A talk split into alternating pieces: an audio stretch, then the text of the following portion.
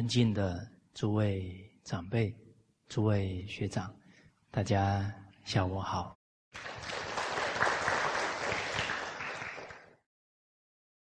我们群书三六零的课程啊，谈到为政的纲纪啊，两百五十九句啊，是上一次。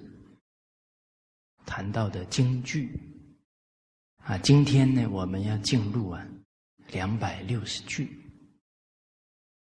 纲纪呀，纲举目张，纲常，所以在纲纪所提到的京剧，可以说是啊为政当中啊不变。重要的原理原则啊，动了纲常啊，可能国家就不安定了。哦，那从上一次的京剧啊，啊，是故古之圣王未有不尊师也。尊师则不论贵贱贫富矣。这是重要的纲常啊，因为德行啊是做人的大根大本，而孝亲尊师啊是德行之大根大本。好，所以只要忽略了孝亲尊师，人德行就不稳固了。就会不出啊违反伦理道德的行为，那家庭国家就必乱了。哦，那我们在这个大时代当中啊，孝亲尊师啊这样的风气啊，远远不如啊一百年前。啊，甚至于比起三五十年呢，那就差得非常远。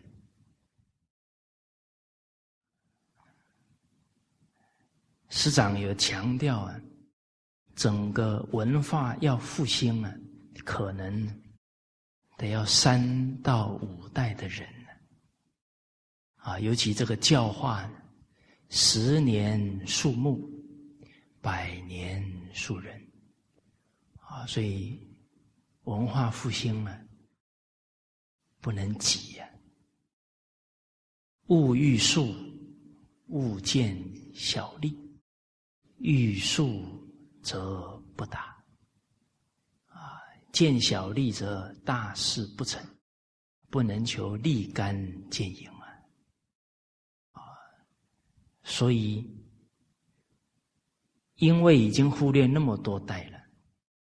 我们首先呢，放下对他人的要求，啊，不要求别人呢行道，啊，所以师长讲和谐社会、和谐世界，从我心做起，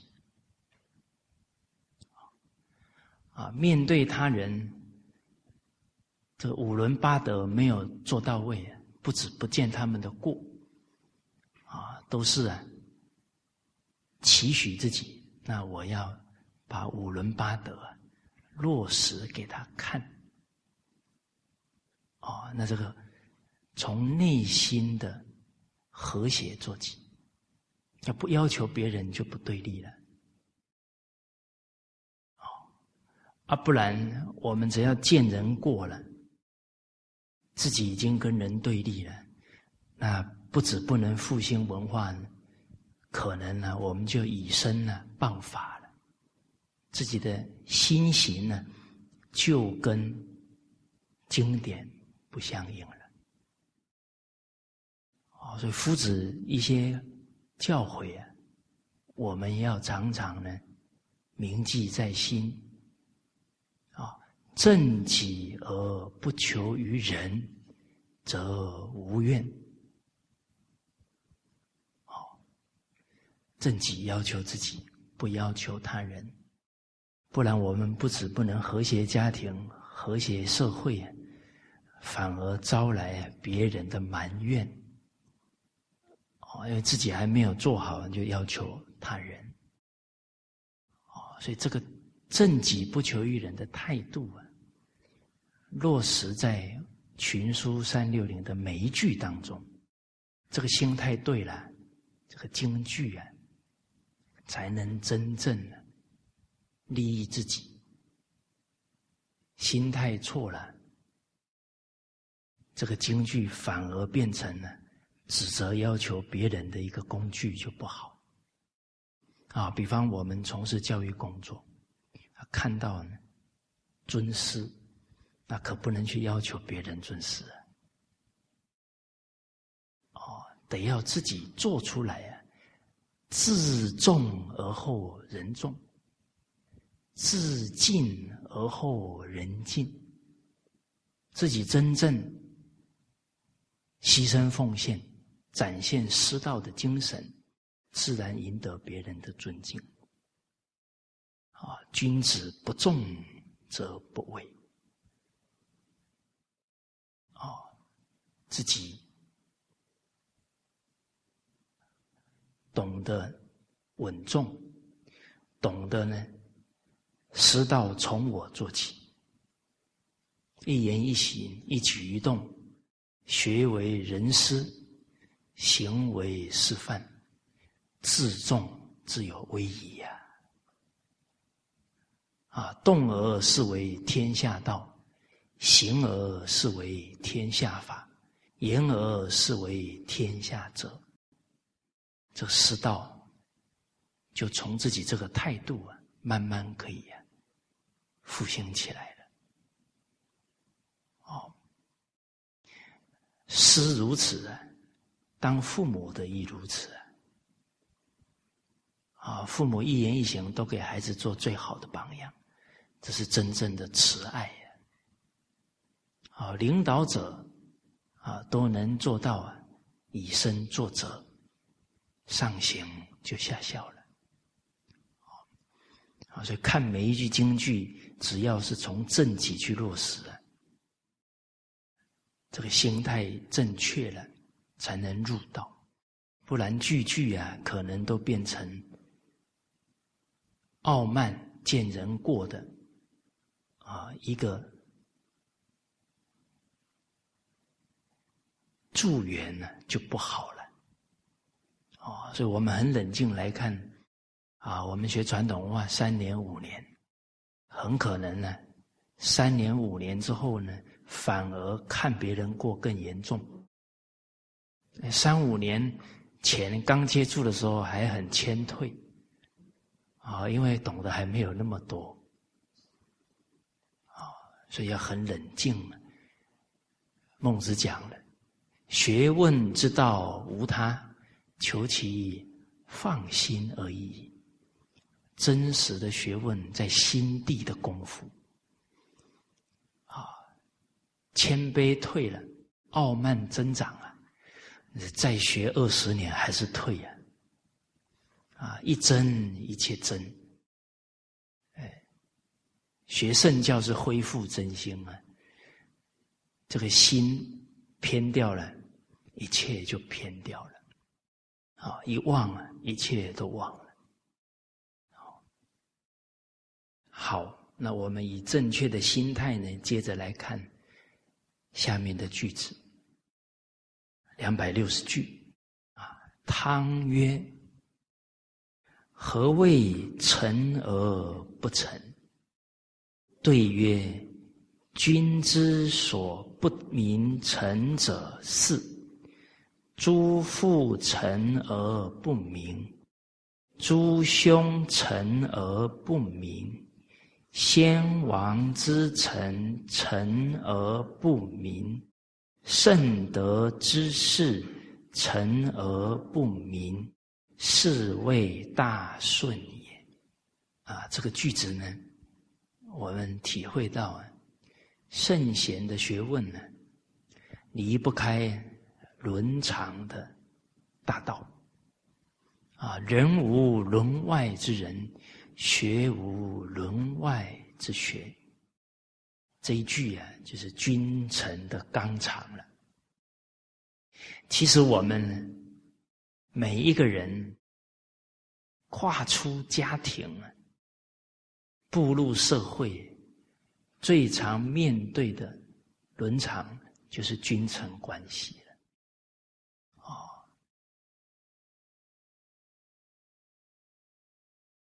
啊，像前面的师生关系啊，在古代呢，师生如父子。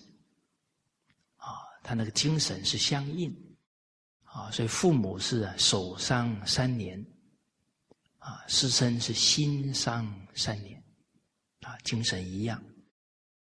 而我们看到，在商朝时代，这离我们好几千年啊，代表这五伦关系都是代代承传的。商汤呢，请教伊尹啊，当时候的名相啊，贤相伊尹，请教他呢，什么是臣而不臣啊？这第一个臣就是辅佐，用他做辅佐的大臣，却又没有把他当做臣子看待。啊这成而不成的深意是什么？伊尹呢？接着说到啊，国君啊，不称臣子为臣子的，有四种情况：诸父臣而不明。哎，这个国君呢，面对他自己的伯伯、叔叔，这是从小看他长大的长辈呀。他现在作为天子，作为国君呢，但他打从内心呢，尊重这个长辈，记得啊这个长辈对他的恩德，啊，可能成长过程啊，这个伯伯不知道帮他撒了几泡尿都有，啊，这么爱护他，陪伴他。那古人很清楚啊，大学之道在明明德啊，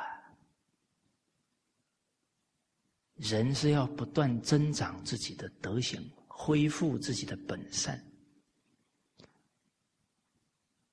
他当国君也离不开这个目标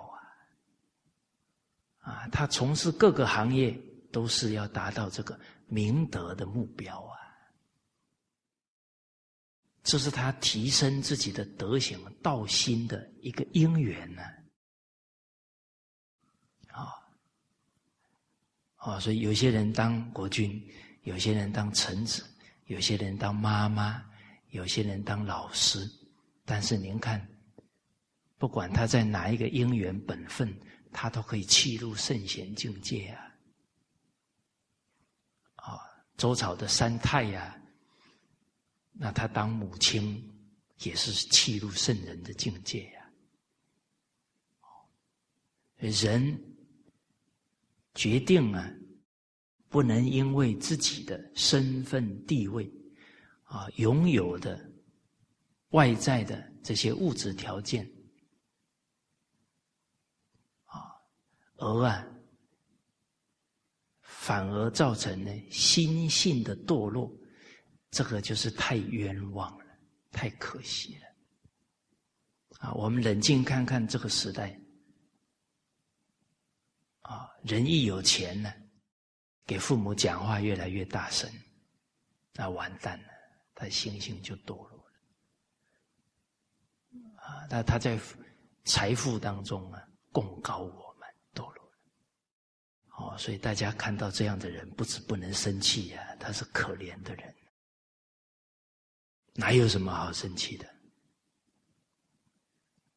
他太危险了，他太冤枉了。哪有人有富贵反而堕落的？很多多冤枉。他是要用富贵呀，去不断的提升自己呀，造福于人呐，财善则名聚呀，君子以财发身呐，啊，用财来不断的增长自己的仁德之心嘛。哦所以人不明这些义理，在富贵当中啊，很难不颠倒。所以首先要先明理。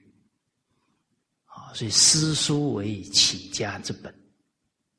首先要让子弟读圣贤书，不然你真正富贵起来，那那下一代骄奢淫逸就非常严重了。所以摆在我们面前这三五十年，经济快速开发，但人心堕落的速度也相当的恐怖。哦，啊，所以德者本也，才者末也。这些话在这个时代体会起来啊，都非常的深刻。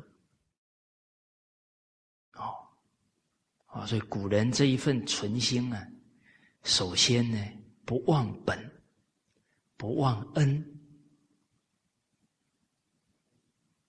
所以看到自己的长辈，绝对不敢把他当臣子看。啊，哎，诸兄臣而不敏，哎，他当国君呢，啊，面对自己的兄长。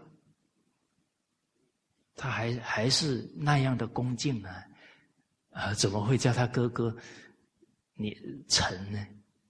不可能。哦，所以我们看清朝啊，雍正他是老四啊，啊，那看到他的哥哥哎，三哥啊，大哥啊，绝对不会是以臣来称呼啊。哦，因为啊。就像《孝经》当中讲到的，“礼者敬而已矣。”哎，礼教啊，是每一个人从小到大呢行为的规范啊，大家都学礼啊，为人子之礼啊，为人弟子之礼。啊，为人弟妹之礼，啊，为人媳妇之礼，啊，为人夫、为人父之礼都有啊，啊，甚至朋友之间也有礼呀，哦，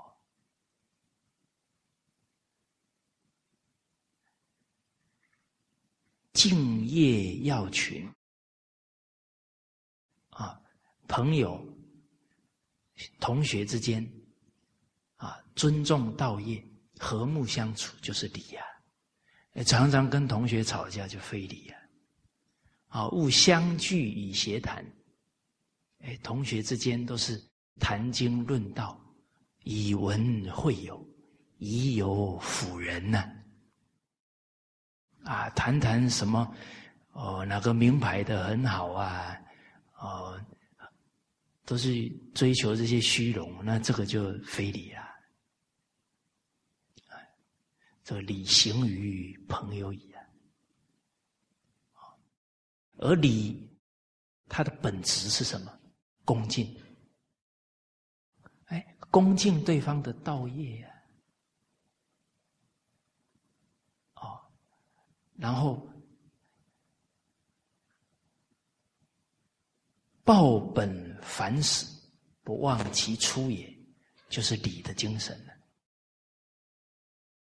礼者，报本反始。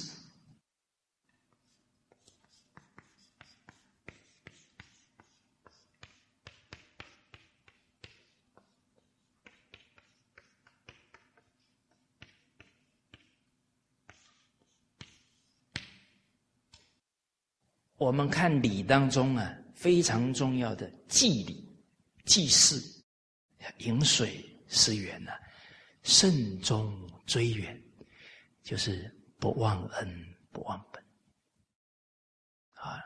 然后那一份呢，恭敬啊，所以曲礼曰无不敬。那假如对自己父母长辈这个恭敬心变了，那就变心了，哦，那就染污了，那就堕落了。这恭敬啊，不失，而且越来越提升，这个才是在修道当中。好，那我们这个报本反始的精神呢？啊，从念父母、长辈、家人的恩德。啊，再延伸到呢，在学校里面，那也要念老师、念学长、同学的恩德。好，哎，我们有听到朋友谈到啊，啊，以前大学的同学。十来年没有见面了，刚好这个同学啊，走了政治的路，当官了，啊，四十来岁了，官也做的不小了，啊，那他自己啊，是走上这个教育的工作，啊，结果跟同学约见面了，啊，他同学先到。啊哎，结果他一进啊这个餐厅呢，啊，他同学坐在那，哎呀，小陈，来来来来来，坐坐坐坐坐坐。哦，那个口气就好像那个上司在喊下属的那个口气了。你说十年不见了，啊，多期望啊，那种老友相见，两眼泪汪汪。呃，很思念呢，那种同学的情谊，哇！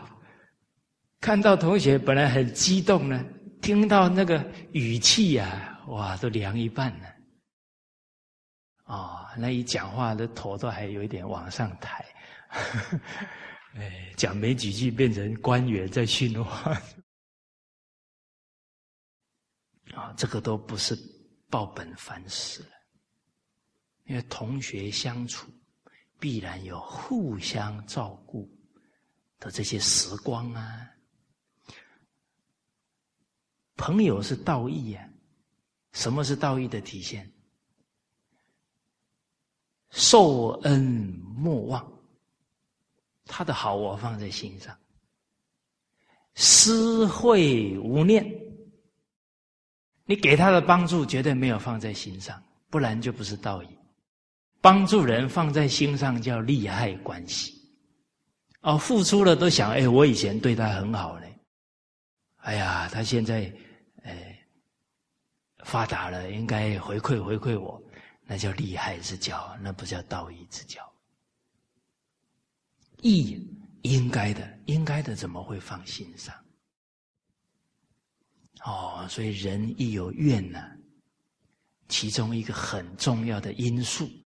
就是付出有所求，求不到了呢，怨就上来了。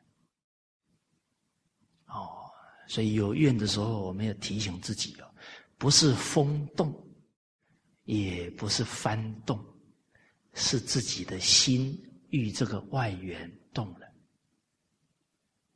哦，当然，人能无所求付出啊，也不容易。还要体恤人情，这个标准是要求自己的，不是要求别人。哦，啊，这个自我关照很重要，包含什么呢？道友之间，同参道友，他一心向道，他有这样的心态，这个可以提醒。这善相权，平常没有到这样的认知交情，不可以这样点。啊，那更高的标准，啊，三轮体空，啊，这帮助别人，内不见己，外不见他人，终不见所思之物。你帮助他的事，或者给他的东西，根本心上痕迹都不露。哦，那这样的布施，心包太虚啊，啊，这个功德很大。好，啊，刚刚是谈到啊，人这个不忘，从家庭到学校。延伸到呢，对领导、对同事，人都会有因缘聚散呐。哎，以前帮助过你的老师，在道业当中啊，也不一定比你先成就啊。有可能你哎后面学的超过他。哎，你以前的领导，他以后在事业的发展，也不见得比你高啊。哦，或者你是公务员，哎，你刚到一个部门，哎，那领导同事对你也非常栽培。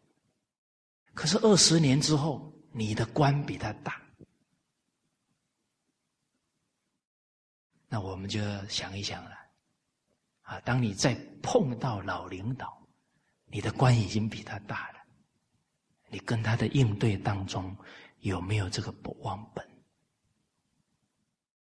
哇，一谈起话来，哎呀，二十年前假如没有你帮助我，我哪有今天？哇，人家一听心里暖洋洋的，啊，不止哎，跟你沟通不会有压力，还非常的感动。所以古人这一些经典当中的话语啊，很有味道啊。这是《礼记》上面的话。哦，不忘其初啊，啊，对一切人的恭敬，对一切人的爱护，始终如一，不忘其初。哦，所以冷静想想呢。人要不变心呢，也是功夫哦。啊，所以这面对世间这个五欲六尘的诱惑染污啊，能如如不动啊，才能不变心呢。好，在周朝啊，有一个故事啊。印象非常深刻啊，在德育课本中篇，哦，有一则故事啊，叫忠婢赴政啊，一个非常忠诚的婢女啊，啊，她把毒酒啊翻覆的一个故事，在周朝呢，有一个大夫啊，叫祖父。他从魏国啊，到周天子管辖的地方啊，当官，结果当了两年官呢，啊，回到自己的国家，结果呢，他的妻子啊，不忠于他，啊，跟人有染了，啊，跟邻居有染。结果呢，这个妻子啊，就起了歹念呢，就要拿毒酒呢，毒死她的丈夫。然后这个祖父回来了，他的妻子啊，就命这个婢女啊，把这个毒酒呢，啊，要盛给她的丈夫喝。哦，大家想想这种情境啊。也是非常危急的状况啊！结果呢，这个婢女啊，知她呢，已经能了解到啊，自己的祖母啊，啊，有这样的恶行了，哦，他也很敏锐，知道这一杯酒决定了是毒酒。那他自己就在那里打算呢，该怎么办呢？他想着呢，我假如递上去了，就把我的主人给杀死了。可是啊，假如我把真相讲出来呢，可能这个祖母、女主人呢，也要被处死啊。哦，所以他左右为难，走着走着呢，急中生智啊。所以人的真心可以长智慧。故意跌倒，一跌倒酒就翻了。结果呢，主人就很生气啊！你这个下人怎么端杯酒都不会呢？就打打这个婢女。结果这个妻子一看啊，怕东窗事发，就又跟落井下石啊，啊，就耸动她的丈夫啊，要杀了这一个婢女。哦，那一杯酒弄倒了。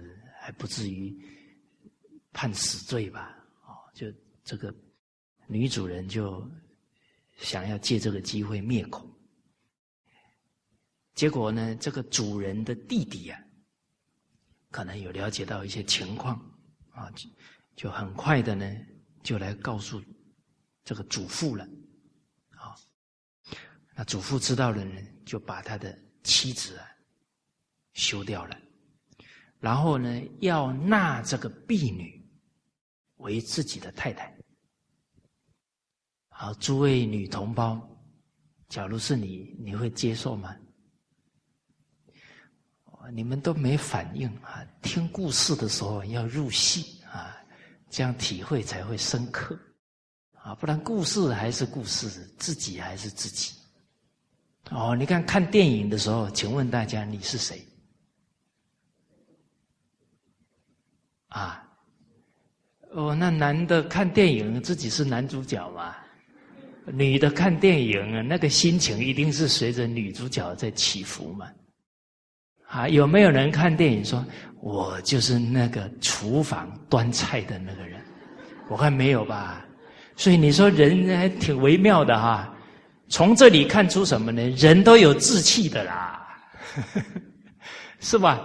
因为看电影都还有自我期许在里面的啦，哦，哎，哎，我们看这个德意故事，为什么要入入这个故事里面，才能体会到啊？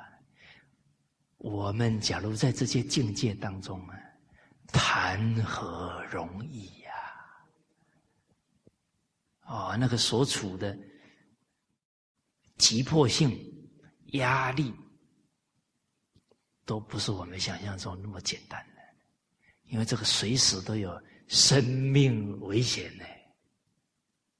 哦，你说像林则徐啊，他到广州去进鸦片，那在路上走了多少天呢？请问那个走在路上啊，什么心情啊？那既得利益者可能是成千呢，上万。都要他的命嘞，哦，所以我们假如能够沙盘推演呢，那对古圣先贤那个崇敬性会更高。哎，哦，好，那我们刚刚谈到呢，啊，要纳这个婢呀为自己的太太呢，结果这个婢女啊坚持不接受。推掉了，然后啊，就赏给他很多的财富，然后找个好人家呢，把她嫁掉了。哎，这里也看出来，古人还是啊，不强迫他人，纵使他很有身份地位，但是他待人还是有分寸，不可以强人所难。嗯哎，读书人吕坤呢，就这一个故事分析到，我感觉德育课本除了这些故事可歌可泣啊，这些评论的读书人真是有高度的智慧跟人生的阅历，那点出来啊，真是让我们茅塞顿开啊！不然有时候看完这一个故事，可能有十个学处啊，自己看完才看到一个学处，非常可惜啊。吕坤说到呢。这个中弼啊，在这一个事件当中啊，他每一个态度、每一个做法，都跟善相应，都跟君子之风啊相应啊，甚至呢超过君子，君子都不见得能够做得比他好。好，首先呢。他不张扬自己女主人的恶，他很厚道，不张人短。人的那个厚道是什么？讲别人的不好讲不出口。哦，所以人厚道从哪里？恭敬别人，哪怕他有恶行，他还是尊重他。为什么？人之初，性本善嘛。看人造恶，啊不忍呐，也不愿意讲啊。哦，这是厚道。不忍呢，看主父啊，啊，看自己的主人被毒死，忠。哦，然后呢，装作把酒给翻倒了，这个是智慧。在那么紧急之下，能有这么样的善巧出现，然后打他，打得很严重，可能把他打死呢，他还是不愿意张人家的恶，这非常的贞烈，忠贞贞烈，哦，这些都一般人都达不到啊，啊，然后不敢嫁给他的主人。居他女主人的位置，这个就是礼呀。他很恭敬啊。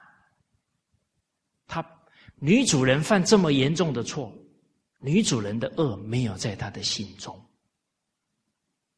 他还是一样把她当女主人。天下无不是之父母。有弃入圣贤教诲的人呢，这一句话在延伸呢。天下无不世之国君。你看那些暴君呢，忠臣在劝的时候，都是痛哭流涕呀，没有见他君王之过，啊，一心啊只想君王好。呃，我们现在想一想。哎，领导有有点不妥当了，我们可能就批评的很厉害。哦，这个跟古人比起来还是有差距。啊，再延伸开来，他对自己的兄兄弟姐妹，他有任何的过失都没有放在心上，就怎么帮助他，怎么去爱护他而已啊。还有一点很可贵啊。他面对自己的主人，就是当做君的态度啊。那嫁给他的变什么？变太太啊。他始终如一呀。哎，这古人这些态度很可贵啊。哎，领导就是领导了，怎么变成太太啊？不。变成丈夫了，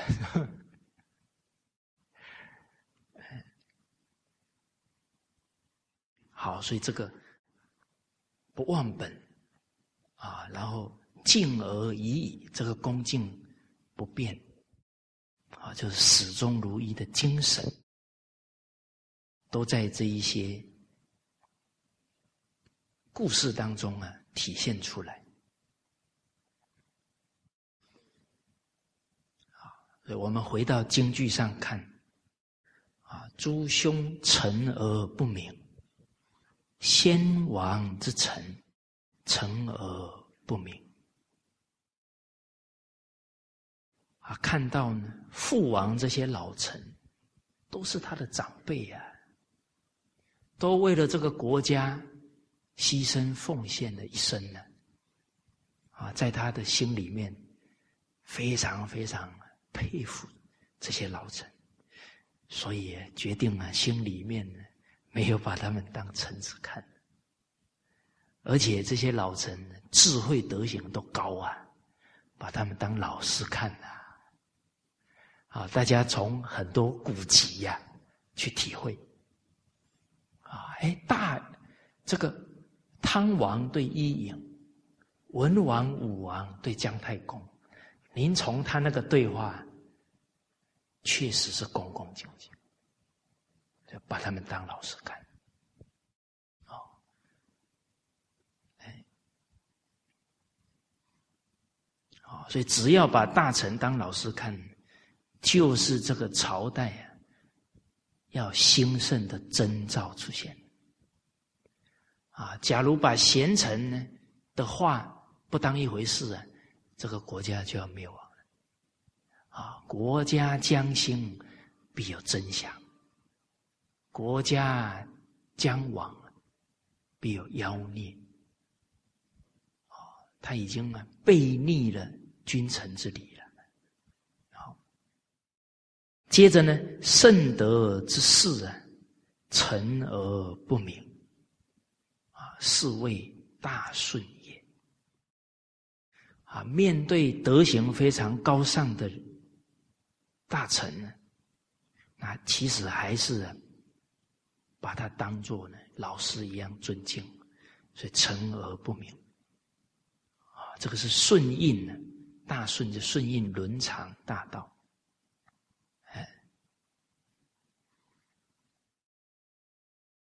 在《了凡四训》当中有一段话很重要，啊，人的善根呢，都是从孝敬流露出来的。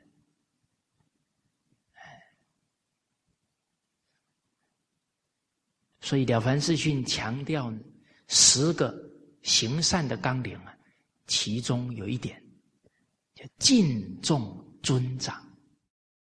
这恭敬心从哪里？入手呢？家之父兄啊，家庭里面兄姐、父父母、爷爷奶奶、长辈，国之君长啊，你在团体当中领导啊，学长啊，这些比我们年长、资历比我们深的人。啊，举凡年高、年龄长、位高，啊，位置比我们高，德高、德行比我们高，势高、见识比我们广博，啊，皆当加以奉事，啊，都要很用心啊，恭敬对待，长养自己的恭敬心。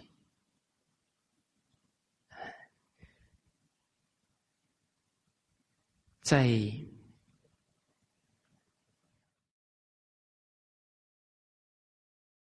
群书三六零第二册啊，有提到呢。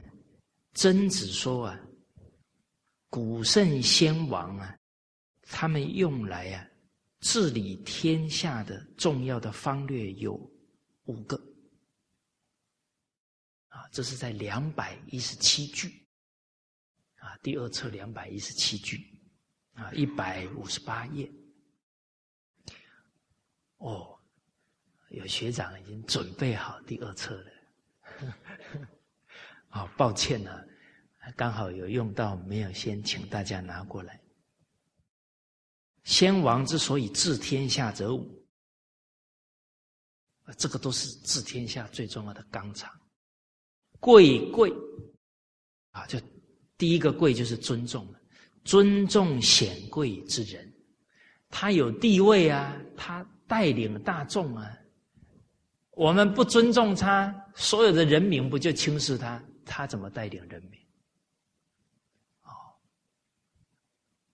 哎，所以在佛家非常重要的根本大戒啊，其中有讲到呢，四众戒，不谤国主，不能毁谤国家领导人，不能毁谤一个团体的领导人。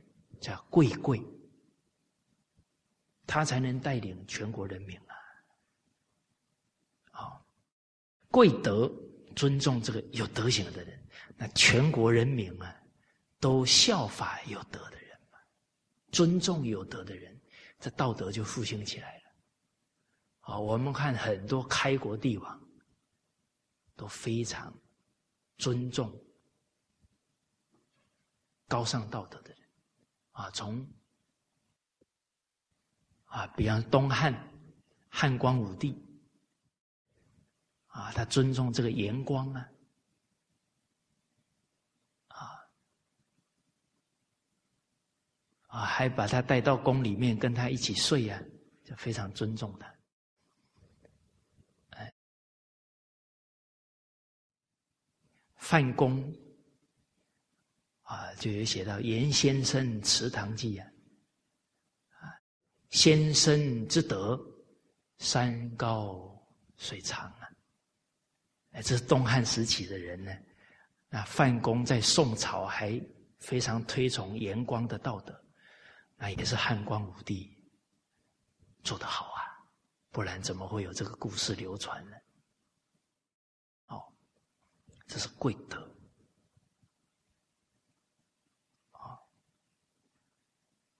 那一个领导者，啊，比方国家元首，啊，他在一些场合刚好跟他的老师一起出现，啊，特别尊崇他的老师，啊，比方说他在主席台，他就给他老师留个位置，来跟不来都给他留个位置，这就贵德了。哇，那全国人民一看，哪有对老师不恭敬？所以这个一个领导者啊，那一举一动都能带动风气呢。啊，我们看到现在我们中国啊，习主席的光盘运动，那不止影响中国啊，影响全球华人呢。啊，我们上一次去参加一个课程，每一个人都挂了一个牌子“光盘行动”。不浪费啊，全部要吃光光啊！而且光盘行动好像是四菜一汤，是吧？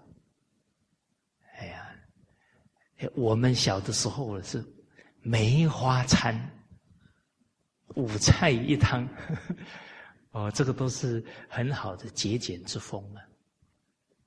哎，你从小有这个态度哦，摆太多菜你会心疼呢，觉得太浪费。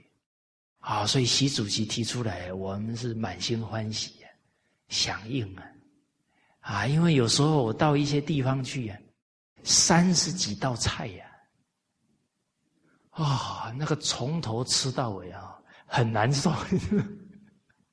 他一直端出来，都觉得哎呦，根本就吃不下来，一直端，太热情了，也是感觉说对方很热情，但很舍不得。一粥一饭，当时来处不易啊！半丝半缕，恒念物力未减。哦，好，然后心里想啊，吃这一餐饭哦，跟皇帝吃一餐的福报差不多呢。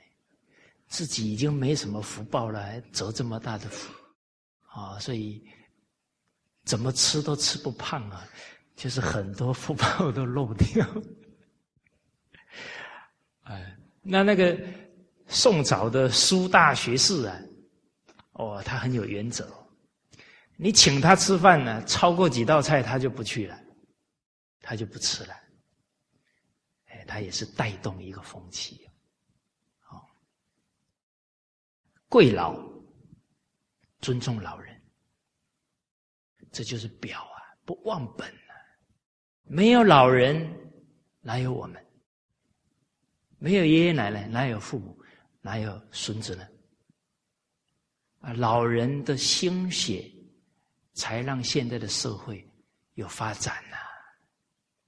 所以人呢，都在这些国家最重要的风气当中被提醒。现在下商周的这些道统，这些治国方略没有被重视啊。多少国家都是瞧不起老人啊，老人活着都觉得很压抑呀。哎，年轻人看到他们都觉得老了没用了，不能做事了。小孩都不知道，现在这社会发展全部是他们流血流汗的，那麻烦了。这一代年轻人瞧不起老人，再下一代啊，更惨，连老人没命了、饿死了都不管。所以如是因如是果啊，要慎之又慎啊。我们有一个学长啊。谈到啊，啊，他的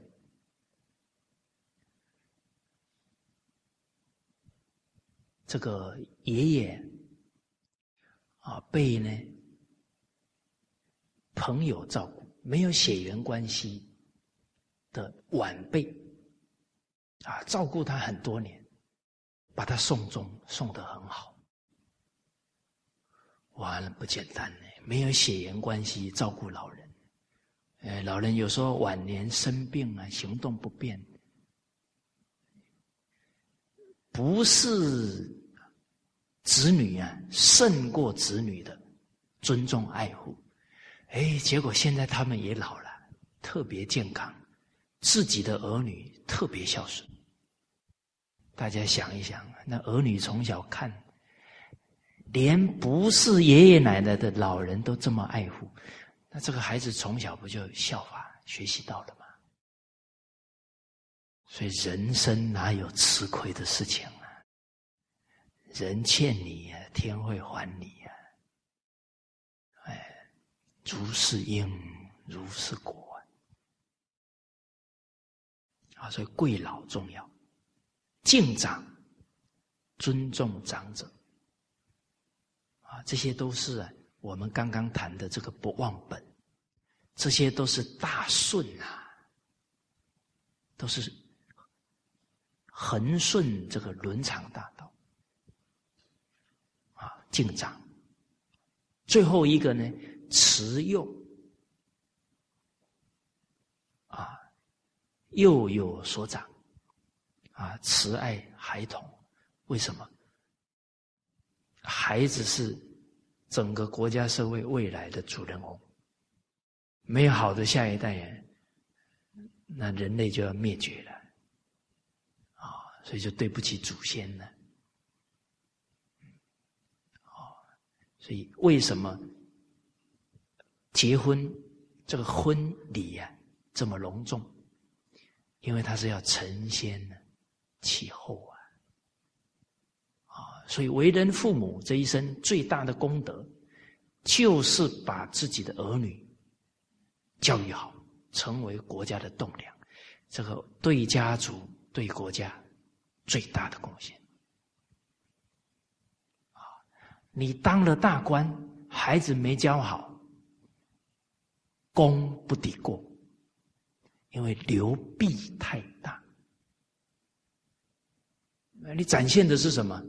为了功名，忘了对孩子的情义道义，那怎么会没有流弊呢？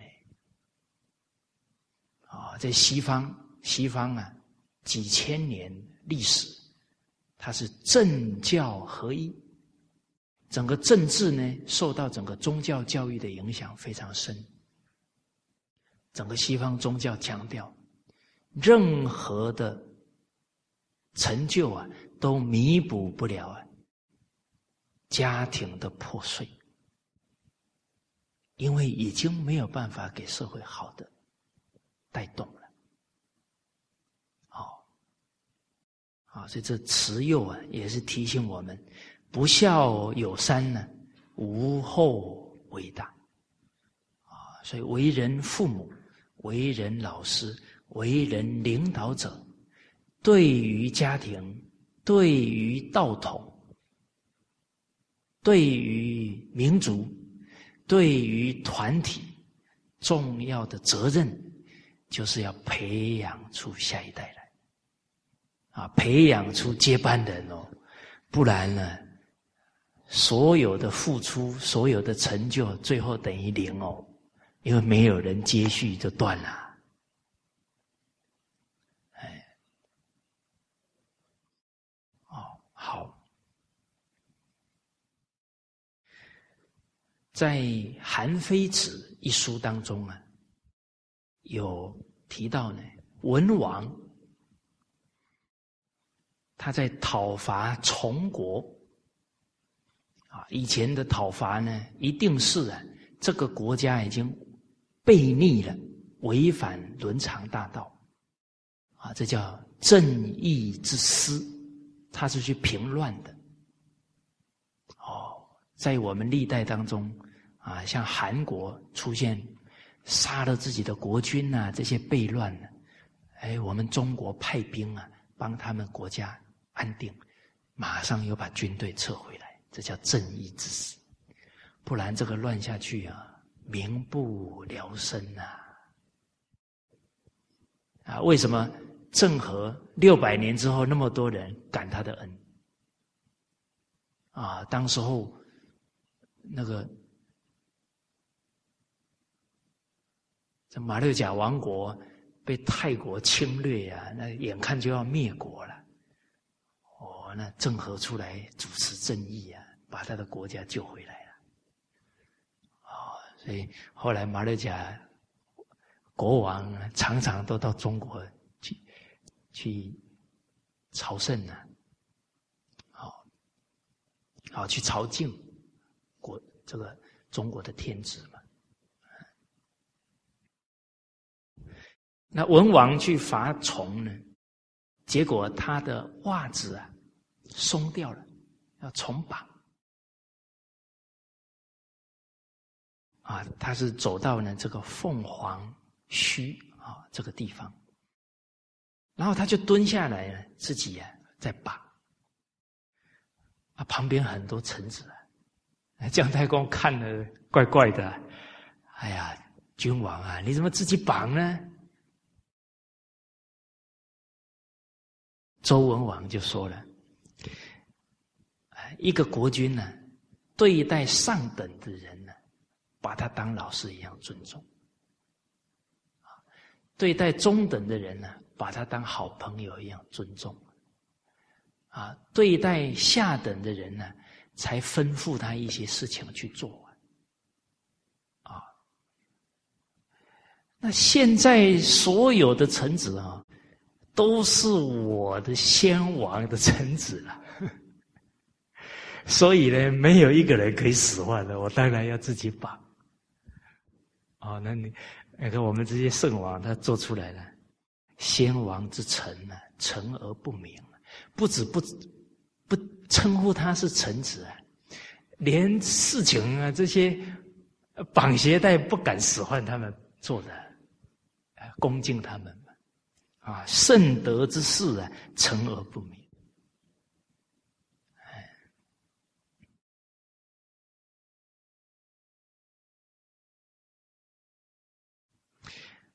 另外有一个说法呢，是说呢，晋文公啊跟楚国啊交战，走到这个黄凤岭啊，结果也是这个鞋子松，呃袜子松了，自己去绑啊，因为这些故事啊传了几千年呢，可能有版本不同。哦，但是呢，义理是一样的，哦，义理没有传错哈，啊，都把它记录下来，也有可能都没错，为什么？他们都有这种心境啊，铁定都会遇到这些情况啊。那刚好呢，他在绑的时候啊，他左右的人就说了：“哎，怎么不请臣子绑啊？自己绑？”那晋文公说了：“对待上等的人呢，他是敬畏的心；啊，对待中等的人呢，他是爱护的心；对待下等的人呢，啊，才能够呢，吩咐他们去做事情。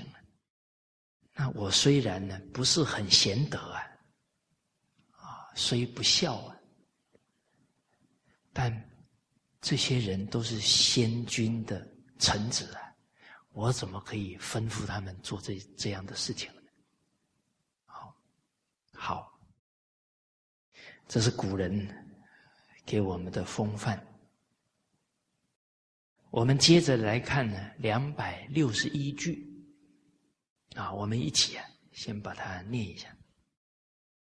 子曰：“不在其位，不谋其政。”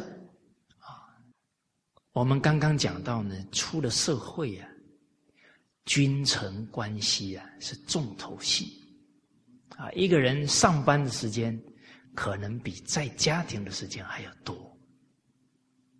啊，所以人要修炼自己，要积功累德啊。离不开君臣关系啊！假如君臣之礼都不明白，那很可能呢，因为自己的不明白，反而会啊犯了很多的错啊！所以为什么人要学经教？人不学不知道，人不学不知义。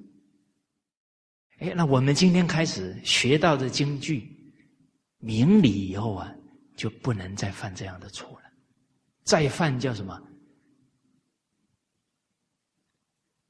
明知故犯，那就比前面的罪过更大。啊，所以从前种种，譬如昨日死；从后种种，譬如今日生。我已经明理了，此义理。再生之深也，啊！我就从我明白的义理开始做，不然呢，就是把经典当知识学，背一背而已了；不然就是糟蹋经教喽，糟蹋古人的苦心了。啊！所以谁有福报？学了真干的人有福报，学了不干则福。糟蹋圣教啊，怎么会不折服？而且学了还明知故犯，还不承认呢，那便唐掩饰，真一孤哦！所以学圣教的人要有一个觉悟，什么觉悟呢？没有后路可以走。对啊，学了以后不干，唐寅是真一孤啊，明知故犯，好，所以恭喜大家，你们跟我一样幸运啊，因为没有后路走，铁定要往前走，就不会啊因循苟且。天下聪明俊秀不少。所以德不下修，业不加广，只为因循二字啊，耽搁一生。哦，所以每一句要当难招难预想，太难得的京剧了。这每一句是从一万四千多部书当中，八万九千多句里面选出来的精华呢。啊，我们每一天啊，你要深入群书之要的人，每一天感谢编辑群书之要的众圣贤，感他们的恩。啊，最近，哎，有一位副校长，啊，他常常听师长说。退休的校长、老师，啊，发心来深入群书之要，啊，十年深入。啊，假如退休的时候六十岁，哎，好好深入十年，七十岁，哦，一个七十岁的人出来讲经不得了啊！哎，所有的年轻人全部被震撼了。哎，哎，以前哦，好像人家一说六十岁啊，好像就很老哦。哎，有没有发觉现在？你看，我们执行长跟我们康顾问呢，都是六十岁左右的人呢。你们觉得他老吗？我都觉得他们好像 热情十足啊，每天从头忙到晚，精神奕奕。啊，其实最重要的是什么？有志向啊，每一天都觉得有方向、有目标，非常有朝气。哎人为什么会变老？没有目标啊！啊，每一天又说啊，我老了，啊，我病了，一切法从心想生，越想就越老。啊，今天早上跟康顾问在谈话的时候，啊，我们说你看起来一点都不像快六十岁的人，啊，他非常。客气啊，他说：“我都跟年轻人在一起。”哦，那我想呢，幼儿园老师啊最不容易老。哦，每天接触这个小朋友呢，讲出来的都是赤子之心的言语，哦，所以他们不容易老。哎，好，每天读经的人不会老。为什么？经典就是教我们大仁者不失其赤子之心啊，那恢复自己的率真啊、真心啊，怎么会老？哦，所以真正用心学经教的人，返璞归真。哦，你看那个许哲女士啊，啊，不少学长见过啊。他一百多岁的笑起来很可爱呀，啊，像我们师长哎，哦，很多人哎把师长的法相啊啊，哦把它框起来啊啊，每天感恩呐，每天礼敬啊，我看到很很多都是哦，师长笑得跟婴孩一样灿烂的那个笑照片。啊，其实这样的照片也是提醒自己，哎，不要学成了老学究了，啊，要越学越天真，越有活力才对。好，好，啊，那我们在求学的过程呢，其实对君臣之礼啊，学习的比较少。好，那这一句呢就非常重要。啊，孔子呢强调到，啊，不在其位，不谋其政。啊，君子不担任这个职位呀，就不去呢参与，不去计划这个职位范围内的事情。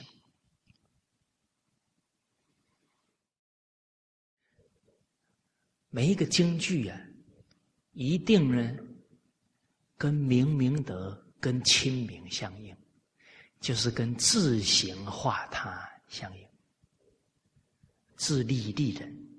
这一句从自身来看呢，为什么不在其位不谋其政？啊，《论语》的另外一句啊，有说明到。啊，曾子曰：“君子思不出其位。”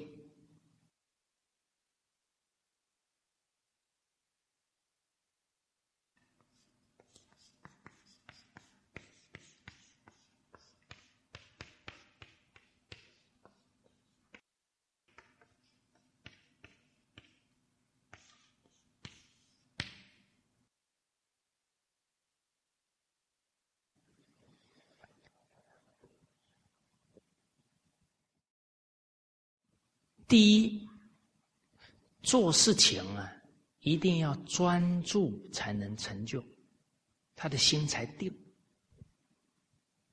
他都去关心看着别人的事情，去给人家意见，要去跟别人的田呢，荒了自己的田。啊，上一次我们跟大家交流到，做事很重要的一个态度啊，专注。业事无巨细，不专则不精；业无大小，不熟则不巧。你不专精，怎么能熟能生巧呢？啊，我我们现在实实在在讲啊，要把一个职位扮演好，应具备的德行、经验、能力，都不是啊一日两日之功能够达到的嘞。啊，我们现在很冷静的评估自己，啊，我现在在这个因缘，我的本分有哪一些？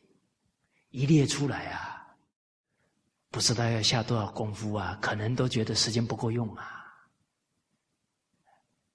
啊，要提升自己的德行能力，尚且时间不够，我们还分心去管别人的事情，铁定自己的事做不好。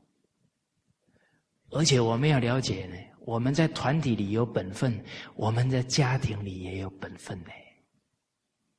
演什么要像什么呢？啊，在家为人子啊，学圣教为圣贤学生的本分呐，在单位为人臣的本分，都要定下心呐。我们现在有一个倾向啊，俗语说的“皇帝不急，急死太监”呐。就是别人的事，我们比他急，然后最后呢，忽略了自己。紧接着哦，自己会很难受哦。为什么？你也是出于热心呢，啊，提醒他管他的事啊，最后他受不了了，回你一句话：你自己都做不好，管管你自己了，还管我？哇，嗯，三条线，脸黑了。啊，你这个时候不要心情不好，马上静下心来，也对。那今天开悟了，什么叫开悟？发现自己的不足啊，问题啊，开悟啦。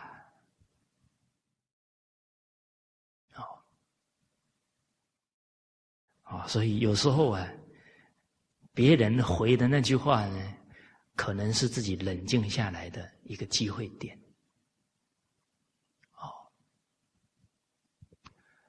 你说，可是他真的有有不对呢？你只要做对了，正极化人呐；做不对了，信任都不够，怎么还能见言呢？那个就是什么？随自己的性格在做事，不是理智了，太随性了。所以人有没有气入圣教，看他在因缘当中啊，应对进退的分寸，就可以看出他的实学有多少。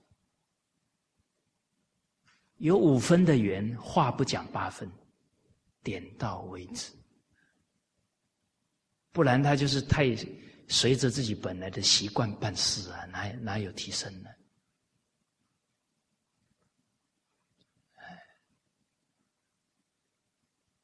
哦所以这个孔子讲啊，君子信而后见呐，未信则以为谤己也啊。信任关系都还没有建立，我跟你讲哦，你到共学班来啊，就是一场成就的人哦。哦，你。这个生活里面种种哪些问题不对哦？来来来，我一一条一条跟你讲。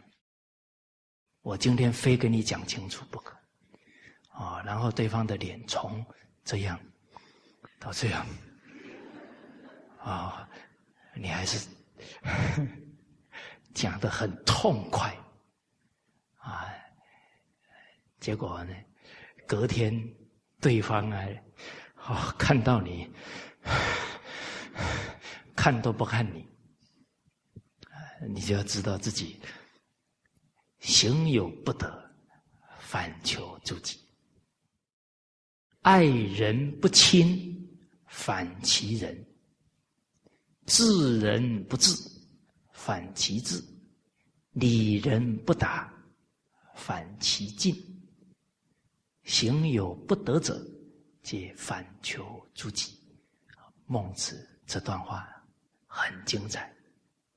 你很爱护他呢，他不跟你亲亲爱呀，反思自己的仁德不足，可能你的方式他不接受。不够设身处地，爱人不亲，反其人。哎，有一些人会有这个烦恼啊，奇怪了，我天天给他打电话，你呢一个月才给他打电话，为什么他跟你比较好，跟我比较不好，还吃醋？这个是在向上看事情。人家一个月打一通，他跟他交心呐。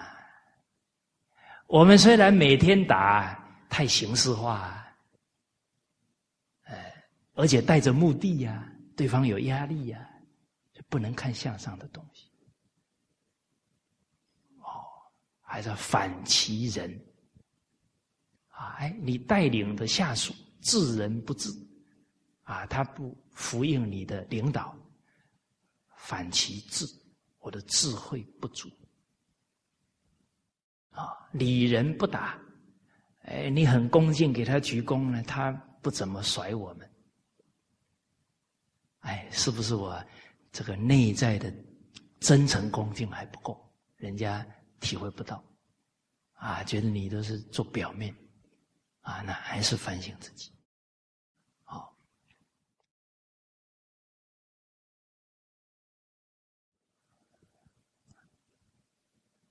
好所以不能随性，要建立信任。啊，纵使啊是做好事，这个进退的分寸呢，也要懂得。啊，这个是从自身呢反省，啊，要专注，不要随性。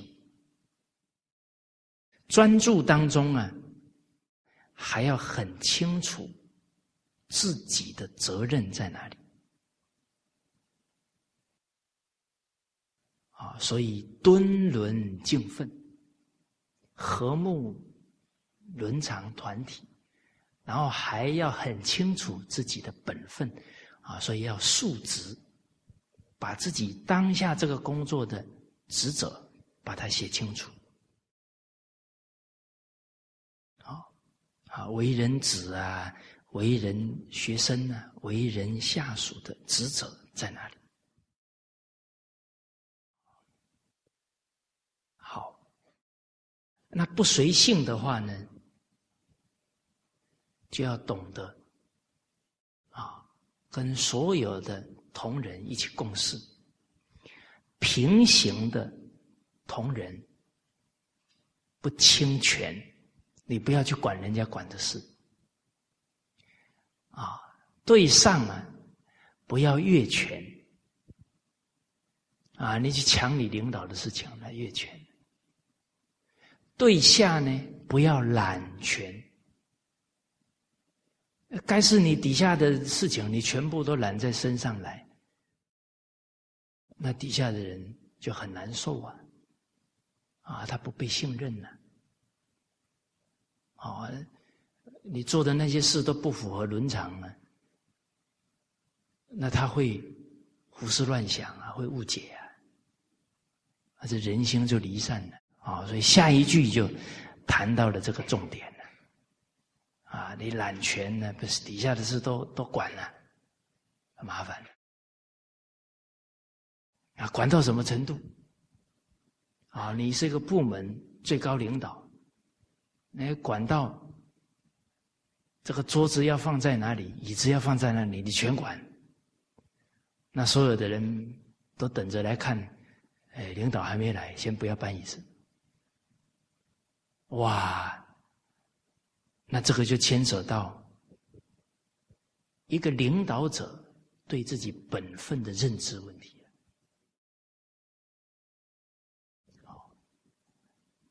领导顾名思义，引领啊，他是抓大方向的，他的方向性要很清楚，他要很果决。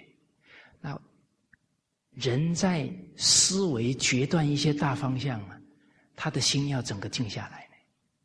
他管的杂事很多，静得了吗？哇，那就麻烦。他只要管的事一多。他的本分是铁定很难做得好了。哦，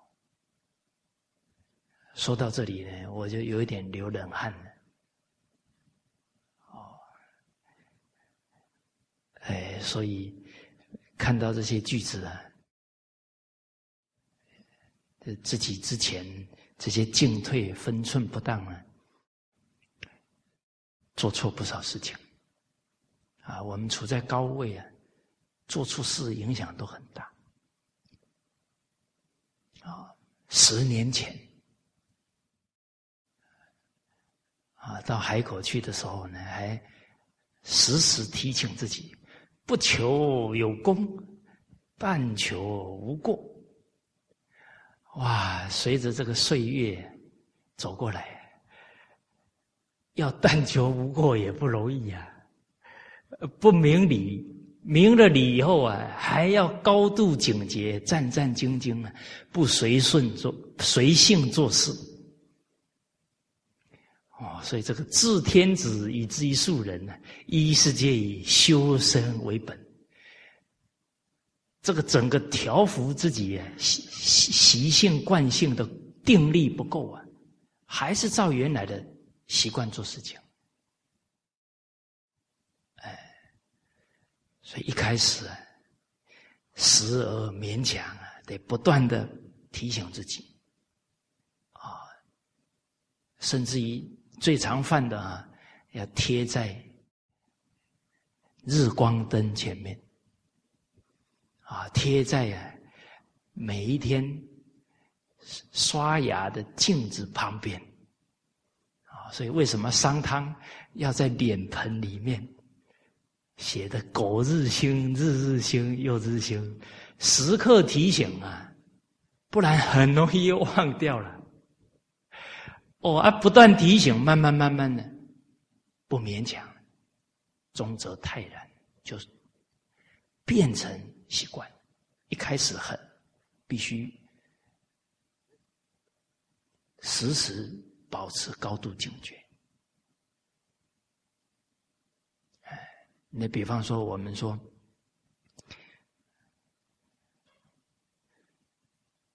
啊，不要现场答应事情啊，因为可能这个事情要牵牵扯到其他部门，我得充分去了解啊。不过自己性格就比较容易激动啊，啊，一讲很高兴，没问题 啊。结果一回来，把这个事情跟几个部门主管一讲，嗯，人家脸都黑了，啊，哎，我们这领导痛痛快快答应，人家做的流血流汗，啊，所以这个讲话的分寸就很重要。哎，你这个建议很好啊，我先回去呀，好好了解一下情况，我们再谈。事缓则圆。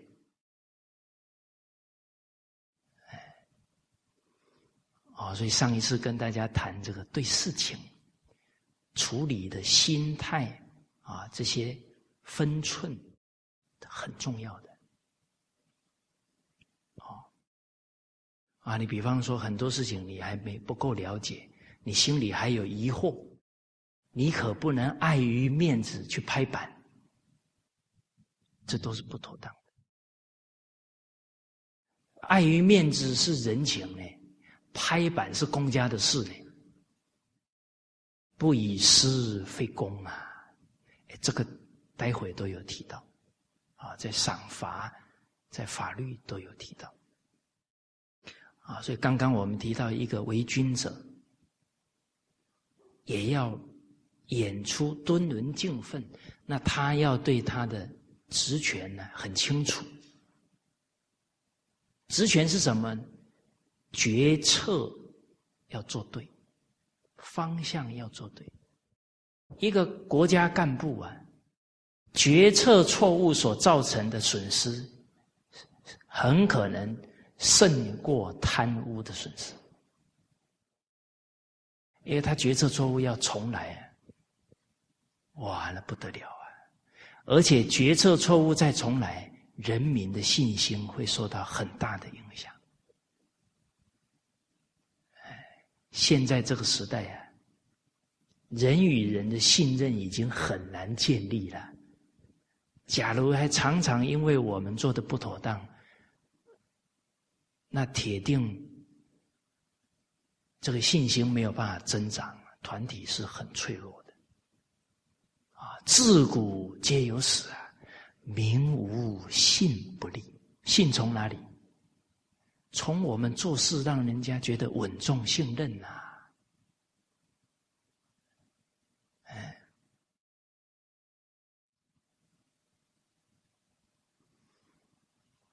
哦，再来，重要的本分呢，用对人。人存正举啊，所以用人是领导者最重要的工作。再来培养人才，发掘人才。啊，以前当官的人考绩第一条是什么？你举了多少孝廉呢？那孝廉就有德行的基础，以后一定可以培养成国家干部啊！啊，你干了不少事情都没有举孝廉。考绩不合格，古人这些本分的轻重缓急啊，都很清楚啊。哦，那你要培养人，得要下功夫呢。每天都很忙，没有时间带身边的人，怎么可能培养得出人来？啊啊，在大陆的说法叫传帮带。你得把你的经验智慧传下去啊！传了以后，有时候你只讲哦，有听没有懂呢。我都跟你讲过了，有时候还你还得先做给他看，啊，先做，哎，他专注看完，接着带着他做，最后让他自己做，循序渐进培养人才。哦，那你让他自己做啊，你也要扶着他在旁边看着指导就好了，最后就可以让他独当一面，啊，他有够那个能力的时候，就授权给他了。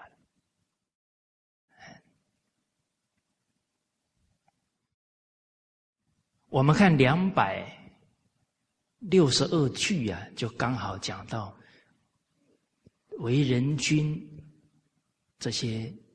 应对的分寸啊，本分的拿捏很重要啊。这一段比较长啊，我们下一节课啊，再跟大家一起来探讨。好，谢谢大家。